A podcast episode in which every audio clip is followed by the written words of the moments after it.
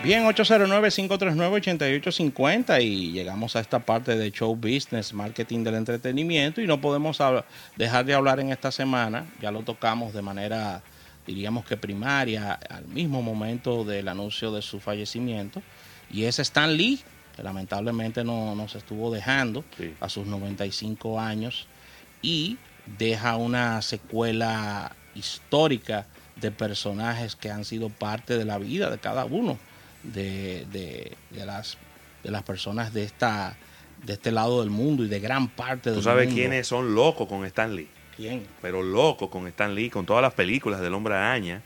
Dos, dos grandes amigos nuestros están en sintonía. Miguel Jiménez y Jiménez.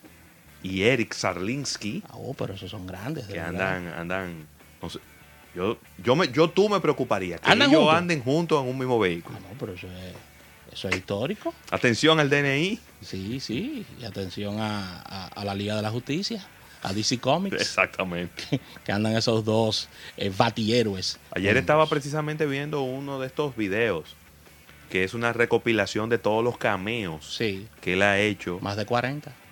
43 para ser exacto. Superó a Hitchcock. Sí. Inclusive. Sí, sí, sí, sí, Así que mira, la hija de Stan Lee habla que conjuntamente con su padre, ellos estaban trabajando en un nuevo superhéroe.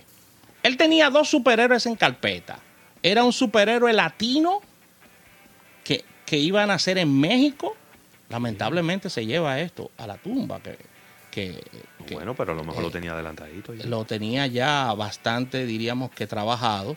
Y este que dice su hija, eh, Joan Celia Lee, llamado Dirt Man que es un personaje que ella seguirá trabajando eh, y seguirán desarrollando lo que es este personaje para posiblemente que salga en la parte de cómics primero y luego desarrollarlo en películas. Estamos hablando de que este deja una herencia de unos 100 millones de dólares aproximadamente. Una, una herencia que va en evolución porque a medida que vayan surgiendo más películas aumenta, por supuesto. Pero de que medio, que, que medio Gatanini, la muchacha. Ella. La hija de él. Sí, sí, que, ella quería tomar el control de todo y... Que tiene, tiene un historial de... Tiene un historial de, gastar, de gastos muy, muy exagerados. Muy exagerados, sí. Eso es lo que estoy viendo aquí.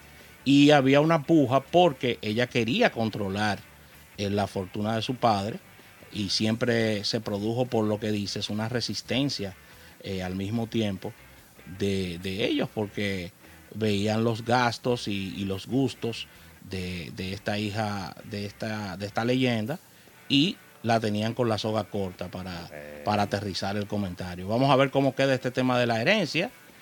Eh, veo que está solamente registrada ella como hija, no sé si él tiene más, hijos. Eh, es ella. Y, y, ver también eh, a nivel de herencia que eh, pudiera estar manejando ella. Así que otra información, Ravelo, esta te la traigo a ti directamente porque sé que eres un admirador de este personaje. Y es que el actor Ryan Reynolds será la nueva voz de Pikachu en la nueva película que anunciabas en estos días de Pokémon. Siempre es un reto para los actores ser las voces de estos personajes y un personaje tan hegemónico como Pikachu, de gran trascendencia y popularidad, sobre todo en estos países, siempre es un reto para estos actores, aunque no salgan sus caras, poner las voces de estos personajes de los dibujos animados. Así que Ryan Reynolds, un actor ya aprobado, que tiene bastantes películas, ha sido eh, elegido para esta voz. Mira, se recupera eh, de manera efectiva nada más y nada menos que el guitarrista Joe Perry, que es el guitarrista de la agrupación Aerosmith. ¿Y qué le pasó? O él se cayó en el Madison Square Garden, cayó redondo en el medio del stage, se desmayó. ¿Qué? Colapsó. Eso fue este fin de semana, ¿eh? Y fue atendido por los paramédicos ya que sufrió un colapso en, este, en esta actuación del domingo que se encontraba en un conciertazo porque era el Madison Square Garden, eh, Aerosmith y Billy Joel, los dos juntos.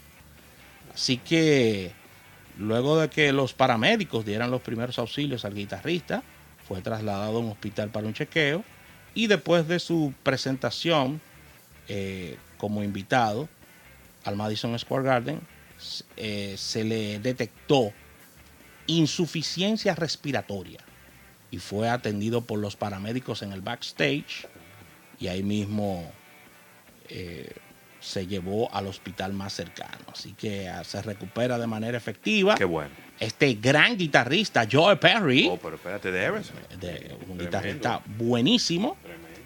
Y ya para cerrar todas estas informaciones, la agrupación legendaria Black Sabbath podría tener su propio pu- puente en Big Man, donde No eh, son metálicos ellos, ¿verdad? no eh, inventaron inventaron el género.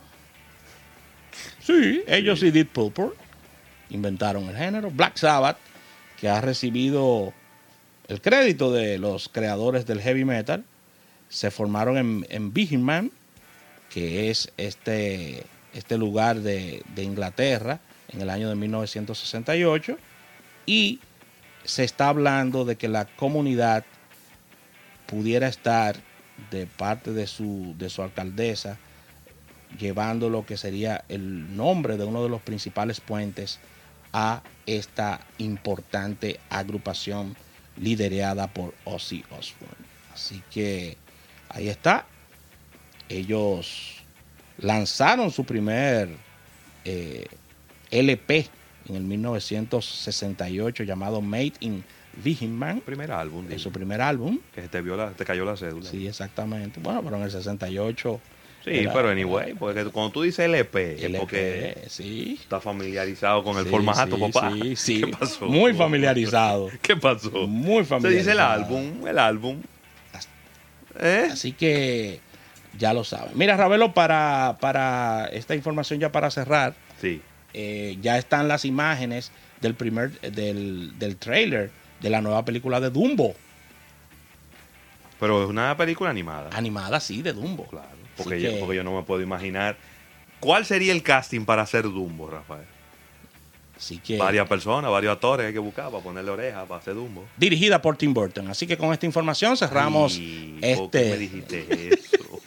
Así que vamos a agradecer, como no, pero Tim después Burton todo lo que toca lo daña. Ya lo sabe. Después que yo vi a Alicia en el País de la Maravilla, el que él hizo, más nunca he podido Y- ver a Alicia y igual. Willy Wonka, viejo. No lo de Willy Wonka, lo completamente. Vamos a agradecer a la Asociación La Nacional y a Carlos Rossi por el auspicio de nuestro espacio. Nos despedimos. Mañana otro almuerzo de negocios.